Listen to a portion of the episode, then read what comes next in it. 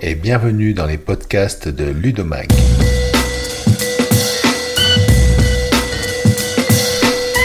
Je suis Eric Fourcault, rédacteur en chef de Ludomag, premier magazine en ligne de partage d'expériences d'enseignants francophones sur leurs pratiques pédagogiques en classe avec le numérique. Chaque semaine, nous recevons des enseignants, formateurs, éditeurs, chercheurs et institutionnels qui ont quelque chose à dire ou proposent des solutions à utiliser en classe. Les podcasts de Ludomax saison 4 des projets pour ma classe.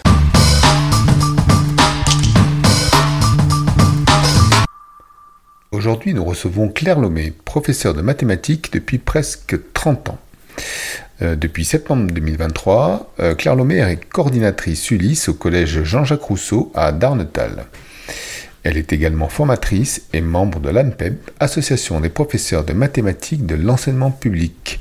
Bonjour Claire Lomé. Bonjour. Alors aujourd'hui, on va évoquer votre façon d'appréhender les mathématiques en classe. On vous a entendu intervenir à la radio sur l'apprentissage des mathématiques lors de la présentation des résultats PISA il y a quelques semaines. Euh, peut-on y revenir quelques instants? Et pourriez-vous, en synthèse, hein, sans, sans épiloguer trop longuement, nous rappeler votre avis sur ces résultats et le contexte français de l'apprentissage des mathématiques? Alors, euh, synthétiser, c'est pas facile parce que c'est difficilement synthétisable. Euh, disons que la dernière étude PISA euh, confirme en fait les piètres performances des élèves français, en particulier en mathématiques. Ces performances diminuent, mais en même temps elles diminuent à peu près partout, sans doute sous l'effet des, des, confinements et de la période Covid. Ce qu'on remarque, c'est qu'en fait, les élèves français en maths sont assez euh, au niveau sur tout ce qui est euh, analyser, observer, rechercher les outils. Mais en revanche, c'est sur euh, formuler et puis euh, sur la confiance en eux qu'ils sont vraiment en grande difficulté.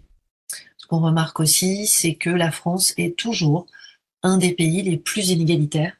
Et donc les, les différences, en particulier socio-professionnelles, mais aussi de genre, sont hyper impactantes en mathématiques.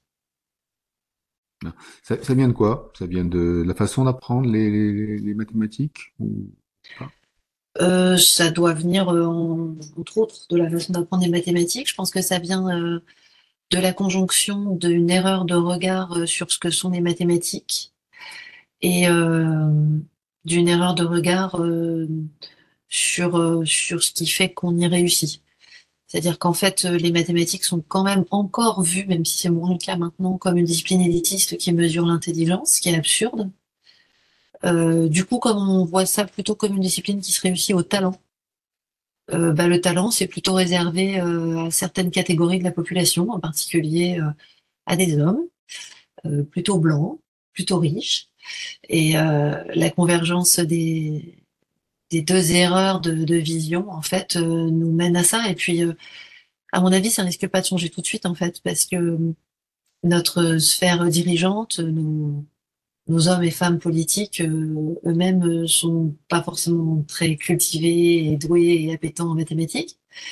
Et du coup ont eux-mêmes des visions très stéréotypées qui font tout ça se reproduire alors justement, vous avez écrit un ouvrage qui s'intitule Vous reprendrez bien un peu de maths euh, aux éditions Retz, euh, qui retrace plus ou moins ce que vous venez, enfin votre expérience de 30 ans, hein, comme je disais euh, tout à l'heure, euh, et peut-être ce que vous en avez retenu de votre expérience professionnelle et justement de ce que vous venez de dire concernant la façon d'appréhender les mathématiques dans la société française en général, ou pas. Dans le livre, vous voulez dire? Oui, oui. Alors d'abord, ça s'appelle vous reprendrez bien un peu de maths, mais avec un point d'interrogation. Hein. C'est pas euh, vous reprendrez bien un peu de maths. Voilà, c'est pas une affirmation ou une injonction. Euh, en fait, j'ai écrit cet ouvrage parce que je tiens un blog qui s'appelle Pierre Carré, qui euh, est un petit peu lu et qui a retenu l'attention des éditeurs de Retz, en fait, qui m'ont proposé de de, de, de, constituer un livre qui pourrait transmettre justement en version papier ce regard-là, c'est-à-dire un regard euh, résolument mathématique sur euh, tout ce qui m'entoure, Mais comme il n'y a pas que les mathématiques euh, dans la vie quand même, euh, forcément, ça parle pas que purement de maths. Euh, ça parle beaucoup de cuisine, d'art, euh, voilà, de, tout, tout ce qui m'intéresse en fait, tout ce qui peut retenir mon attention autour de moi. Et puis, c'est vrai que c'est un regard que j'aimerais porter, que j'aimerais rendre plus visible à d'autres, justement pour désenclaver les mathématiques de l'aspect purement scolaire et élitiste, et, et montrer que en fait connaître des mathématiques et comprendre des mathématiques, c'est une façon d'être mieux au monde, de mieux comprendre son environnement, d'être plus autonome, d'être plus libre intellectuellement. Euh, voilà, c'est que qu'en fait il n'y a aucune, c'est exactement comme l'art en fait. Il n'y a aucun poids évaluatif dans les maths au quotidien. Une fois qu'on est sorti de la discipline scolaire, euh, il y en a vraiment partout et c'est vraiment pour tout le monde. Et comme moi, ça m'apporte beaucoup de joie, et ben, j'ai eu envie de partager cette joie-là. Alors, dans votre, euh, votre pratique professionnelle, hein, vous avez une sensibilité particulière euh, qui fait que vous avez quand même, j'imagine, un cours de, un enseignement des mathématiques qui est différent, une approche qui est différente, qui ressemble un peu à ce que vous venez de décrire. Euh, moi, j'ai vu une série qui s'appelle The Chimist. Je ne sais pas si vous avez eu la chance de la voir. C'est une chimiste qui faisait de la cuisine chez elle.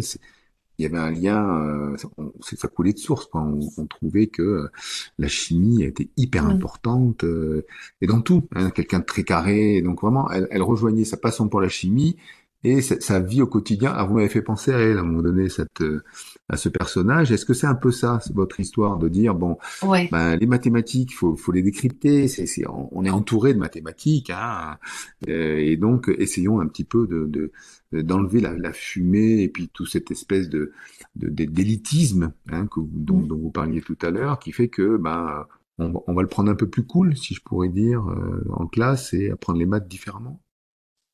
Oui, alors euh, apprendre mettre différemment, le, l'adverbe différemment m'embête un peu parce que c'est différemment par rapport à quoi Enfin, je suis pas la seule à faire des maths différemment en fait, donc du coup ça devient plus très différent puisqu'on est plein à le faire différemment. Mais en tout cas, c'est vrai que j'ai une façon d'enseigner euh, qui sans doute m'est euh, un peu propre dans le sens où c'est très proche de ce que je suis en fait. voilà, je fais pas tellement de séparation entre qui je suis en tant que prof et qui je suis tout court. Et euh, j'ai eu envie, au travers de toutes ces années, d'enseigner euh, pour transmettre ma passion. Et en fait, pour transmettre une passion, qui est pas forcément juste les maths d'ailleurs, c'est de, de comprendre grâce aux maths, c'est de s'éveiller à plein de choses en passant par les maths, mais c'est pas exclusif. Bah, il faut, euh, faut pas mal de pêche en fait, faut pas mal d'envie soi-même, se renouveler, euh, être enthousiaste, euh, curieux, et donc euh, pour pouvoir l'être, moi-même, il faut que je m'auto-alimente. Donc euh, j'enseigne beaucoup au travers de projets, au travers du jeu, au travers de l'art, au travers du quotidien. je pioche partout autour de moi des éléments qui contiennent des maths, justes ou fausses d'ailleurs, pour pouvoir les exploiter en classe. Donc j'essaie en fait de mélanger dans notre fameux triptyque en maths manipuler, verbaliser, abstraire, en fait, je tiens beaucoup à ça. J'essaie de mélanger l'aspect manipulation, donc tout ce qui va passer, effectivement, par le jeu, par euh, bricoler des tas de trucs, euh, par aller se promener dehors en regardant autour de nous, euh, dessiner, ainsi de suite. toujours verbaliser pour qu'on soit toujours en communication et que le langage mathématique passe aussi, parce que je peux pas faire comprendre non plus sans, sans ce média-là. Et puis, le but de tout ça, c'est donc de rentrer par une situation problème, en fait, quelle qu'elle soit, de se poser une question, de se trouver un peu, euh, que les élèves se trouvent embêtés, me disent, bah oui, mais là, je sais pas comment faire, et que là, je puisse justement soit les amener à découvrir, soit leur amener directement un savoir qu'ils ne, qu'ils n'avaient pas encore, et qui leur permet de lever ce, cet écueil-là. Donc c'est juste ça, en fait, mon but. C'est juste que ce soit gai, que personne ne vienne en classe avec la boule au ventre, même si on n'aime pas du tout les maths qu'on sache au moins que dans la classe de maths, on est protégé, qu'il n'y a pas de problème, qu'on risque rien, qu'on peut se tromper, qu'on y a sa place. Et puis, euh, amener à être plus curieux, euh, susciter du débat, des interrogations, qu'on me contredise, euh, que des élèves cherchent à en savoir plus, qui m'obligent moi-même à aller chercher ailleurs. voilà. C'est ça l'idée, c'est d'apprendre tous ensemble en montrant que c'est un savoir actuel, humain et accessible. puis utile évidemment. Est-ce que, je, je, dérive un peu par rapport aux questions qui étaient prévues, hein, parce que normalement c'est le moment des exemples concrets, mais à l'instar d'autres enseignants, euh, souvent l'enseignant il essaye de donc euh, euh, d'approcher donc un concept, hein, on va dire de manière large. Mmh. Il va, il va en cours et puis il se plante. Il voit que ça marche pas du tout, qu'il y a, il y a, pas de retour, que c'est. Et donc il revient chez lui, il se dit mais comment je vais y arriver? Est-ce que vous, ça vous est arrivé un peu cette, ce, ce, ce, va-et-vient en train de dire mais non là, là vraiment ils ont pas pigé ce. ce ouais, ouais, ouais bien sûr ça m'est arrivé. Et donc, je, et donc je reviens et j'essaie de l'approcher différemment. Est-ce que vous auriez alors dans, dans, dans, la question que je viens de poser, ou des exemples, hein, premier degré ou second degré, comme vous voulez, qui pourraient un peu euh, euh, montrer la, cette, justement cette, cette, approche un peu que vous, vous essayez d'avoir en, en, cours. Bah oui, euh, par exemple, euh, je vais prendre un exemple qui est de quatrième pour commencer, c'est l'exemple de la règle des signes. Donc, euh, expliquer concrètement pourquoi euh, un nombre positif multiplié par un nombre négatif donne un nombre négatif, c'est facile. Il suffit de d'itérer une addition, une soustraction, enfin voilà, c'est pas compliqué. Mais expliquer pourquoi, euh, genre, en langage courant, souvent dit moins par moins, ça fait plus. Ça, c'est extrêmement compliqué. Et euh, je pense que j'ai enseigné en collège là pendant 12 ans. J'ai dû mettre 10 ans à trouver la bonne modalité. Parce que, euh, bah voilà, là c'est vraiment un concept pour le coup qui est, euh, qui est vraiment compliqué, qui a trait à des notions de mathématiques auxquelles les élèves peuvent pas forcément accéder. Et moi, je voulais qu'ils comprennent vraiment. J'ai essayé plein de trucs. Et c'est vrai que ça fonctionnait pas. Et puis, euh, un collègue a mis en place un, un jeu, en fait, un jeu constitué de dés, de pions, qui représente des inconnus, qui représente des noms, etc. Et, euh, et ça, ça a marché. Ça a marché, on a beaucoup discuté, on a beaucoup réfléchi ensemble. Euh, mais c'est vrai que ça marchait plutôt bien. L'année dernière, je me suis dit, bon, bah, c'est bon, maintenant, enfin, euh, j'ai mon outil qui me permet de faire comprendre aux élèves. Et puis, euh, j'ai fait un gros bide. Ça n'a pas marché du tout. Les élèves, ils n'ont pas compris. Alors, bon, bah, j'étais très déçue de moi, hein, pas d'eux. Et effectivement, je suis rentrée à la maison en me disant, bon, ça fonctionne pas. Là, tant pis, on va faire autre chose en attendant, et puis je vais réfléchir parce que j'ai besoin de temps, en fait pour euh, trouver une autre entrée. Donc j'ai choisi de, je leur ai dit, je leur ai dit, bah, on va, on va traiter autre chose en attendant. En plus, euh, comme j'avance de façon spiralée, c'est vrai que c'est vraiment pas gênant, quoi. Je, je marche pas par chapitre de toute façon. Et on y est revenu plus tard. Et là, cette fois, en fait, on y est revenu par un, une approche qui en fait était extrêmement abstraite et mathématique et beaucoup plus par la démonstration. Et là, ben, ça a fonctionné. Donc non seulement en fait, euh, faut tout le temps prendre sa copie pour réussir à, faire comprendre, mais on n'est même pas assuré une fois que ça a marché que ça marchera les fois d'après. Et en fait, euh, je trouve ça extrêmement rafraîchissant parce que ça montre bien qu'enseigner, euh, c'est quelque chose de très délicat, euh, de très intellectuel et en même temps de très artisanal, et que c'est une question de rencontre. Voilà, c'est vraiment l'humain qui est au cœur de tout ça, mais bon, de l'humain qui réfléchit, quoi. Et en fait, ça arrive tout le temps. Cette année, euh, c'est la première année, vous l'avez dit, que je suis euh, coordinatrice en, Ulysse. Et euh, alors là, ça m'arrive tout le temps. je me retrouve à devoir expliquer pas seulement des maths, puisque coordinatrice Ulysse, ça veut dire que j'interviens dans toutes les disciplines. Et euh, bah évidemment, il y a en plus des disciplines dans lesquelles je suis nettement moins compétente didactiquement que dans d'autres. Donc je me trouve devant des problématiques de ce genre-là tout le temps et euh, ça ne déstabilise pas du tout. Je me dis bon bah de toute façon on a avancé ensemble, je vais essayer autre chose et puis euh, je réessaye différemment, puis je vois ce que ça donne, j'évalue, euh, voilà, je me construis en même temps que les élèves acquièrent euh, leur savoir et développent leurs compétences quoi. Donc ça me gêne pas du tout. Et ça m'est aussi arrivé effectivement en école. Alors peut-être un peu moins souvent parce que j'y interviens différemment en école, euh, j'y vais en tant que formatrice, donc j'interviens dans les classes, c'est moi qui anime les, séances. Et l'enseignant ou l'enseignante observe ou co-anime éventuellement ou co-enseigne, ça dépend. Mais euh, là, c'est pas ma classe, donc j'y vais de façon euh, plus ciblée, plus, plus voilà, c'est plus focalisé sur un thème. Et du coup, ce thème-là, je l'ai bossé à mort et je l'ai bossé aussi avec l'enseignant. Et puis comme j'y retourne d'une semaine sur l'autre, j'ai le temps de revoir ma copie Donc ça, ça m'arrive aussi effectivement que ça marche pas comme j'avais prévu, mais c'est un petit peu différent parce que je suis pas dans le quotidien de cette classe-là. Euh, on reviendra sur la pédagogie inclusive, hein, donc le, fait que vous interveniez en Ulysse. Euh, la question subsidiaire, c'était ben, numérique dans tout ça. Est-ce que vous utilisez le numérique et qui vous aide-t-il? Dans quel cas? Est-ce que c'est une nécessité? Est-ce que c'est un mal nécessaire? Une technique à éviter euh, Voilà, parce qu'en fait, il y a, le, numérique c'est toujours polémique, hein, bien sûr. Le trop, le, le pas assez, voilà. Alors oui, j'utilise le numérique et je l'utilise depuis longtemps. Euh, je l'utilise dans tous les aspects d'ailleurs de mon métier, pas seulement euh, comme outil euh, de présentation vers les élèves. J'utilise moi pour pour évaluer, puisque je je travaille en évaluant les compétences sans mettre de notes. Donc là, par exemple, ben, j'ai des outils numériques qui me permettent ça. ça fait des années que j'utilise, que j'ai quand j'étais dans mon ancien collège, là, j'avais un chariot de tablette dans ma classe.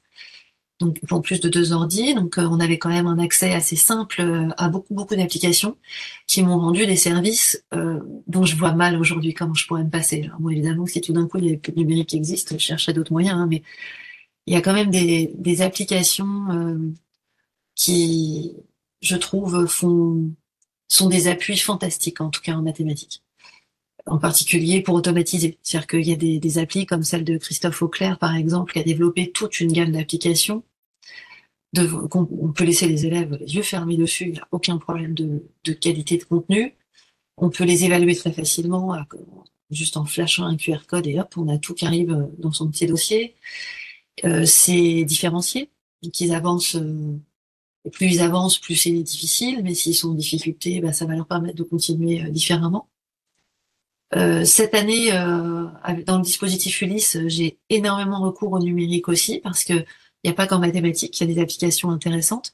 Et donc que ce soit en, en, apprentissage de la lecture, de l'affluence, du décodage, que ce soit en outils de compréhension d'écrit ou de, de production d'écrit, euh, voilà, j'en ai j'en ai vraiment besoin tout le temps et ça me facilite énormément la vie. Et en plus, ça me permet vraiment du coup de de comprendre mieux, je trouve, et plus vite là où ça coince, de plus rapidement et de façon pertinente identifier euh, vraiment la, source ou les sources des difficultés qui vont permettre de, réfléchir mes leviers justement. Donc ça remplace pas du tout l'enseignant, mais euh, c'est un c'est un outil.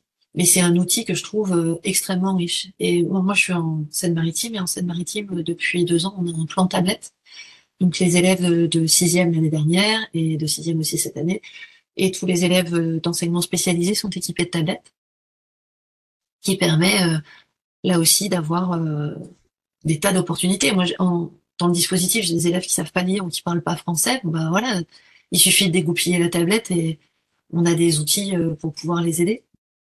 L'année dernière, j'avais une élève qui était pratiquement aveugle. Bah, grâce à, à ces outils numériques, elle pouvait suivre dans une classe ordinaire. Enfin, trouve que dans tous les domaines, en fait, c'est vraiment euh, un outil formidable.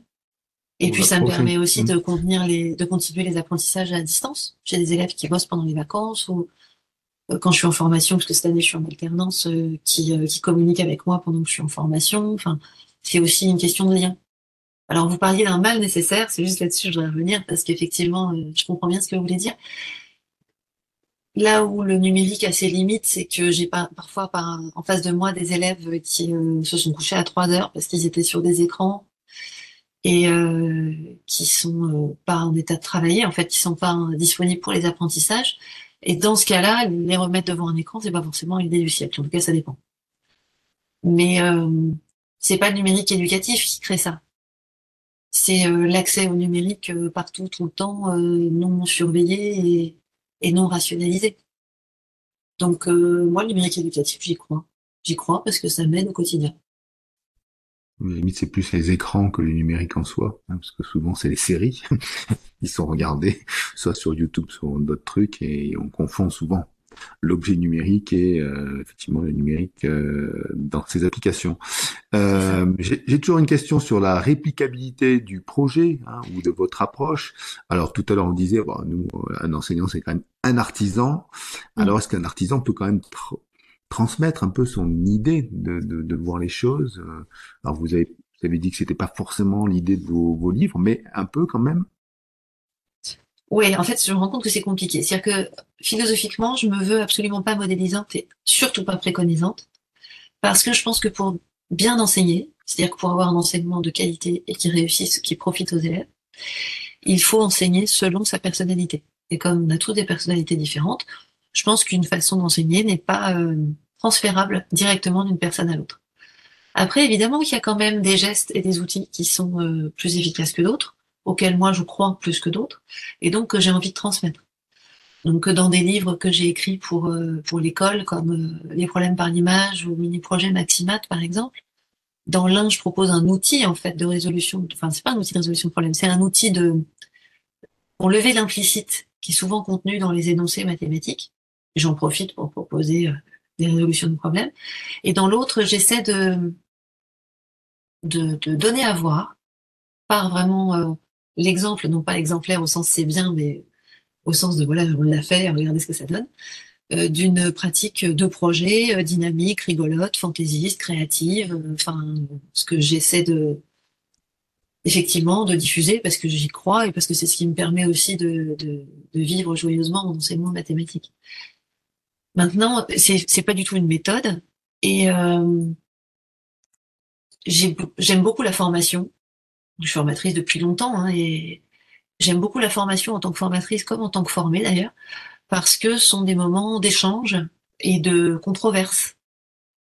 Et en fait, la controverse, c'est ce qui permet de, de se nourrir intellectuellement et d'avancer. Donc euh, voilà, l'idée, c'est, je pense, c'est de, de, de, diffuser ce à quoi je crois pour essayer de donner envie. Mais euh, c'est certainement pas de, de modeler quoi que ce soit. Alors, quelques sources d'inspiration. Alors, sur votre blog, j'ai vu plein de choses super intéressantes, parce qu'en fait, vous avez une chaîne YouTube, vous avez plein de choses, vous avez produit quand même beaucoup. Hein. Vous êtes aussi sur le café pédagogique, vous avez, vous avez animé quelques quelques rubriques hein, sur les mercredis de, je crois c'était mercredi des mathématiques ou de la peine. mercredi de la peine euh, et donc, si si j'étais enseignant et que j'écoute ce podcast, je me dis bon, allez, je vais aller voir son blog, ça c'est sûr. Euh, et puis euh, euh, ça a été quoi vos sources d'inspiration au départ, quelque part? Vous, êtes né comme ça? La question, c'est ça. Ou est-ce que, effectivement, au fur et à mesure, vous êtes rendu compte que il fallait avoir une approche de, telle que vous la pratiquez aujourd'hui?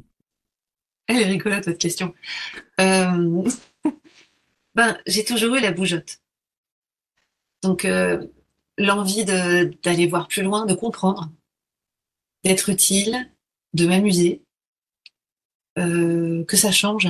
Oui, ça, j'ai toujours eu. Et euh, alors, j'ai sans doute pas commencé à enseigner euh, de la même façon, parce que j'étais aussi le produit euh, de mon éducation scolaire. Mais assez rapidement, quand même, j'ai essayé de, de faire à ma façon, en fait. de me concentrer beaucoup sur le langage. En fait, ce qui, ce qui vraiment me guide, c'est l'éducabilité.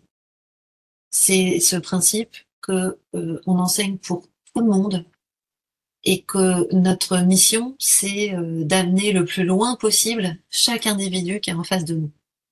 Et à partir du moment où on se dit ça, on est bien obligé de chercher des chemins de traverse parce qu'il y a des moments, si on ne peut pas rentrer par la porte, bah, va bien falloir rentrer par la, fenêtre ou la cheminée. Et puis sinon, bah, c'est pas grave, je vais faire un trou dans le mur. Voilà. Mais c'est ça, en fait, qui m'a guidée et puis qui me donne de l'énergie et puis oui, cette envie de m'amuser et de partager, quoi. Bien. Mais ben, sur ces mots-là, on va se quitter. Euh, merci, euh, Claire, merci à vous. De, ces, de cet échange. Et, et à bientôt. À bientôt. Au revoir.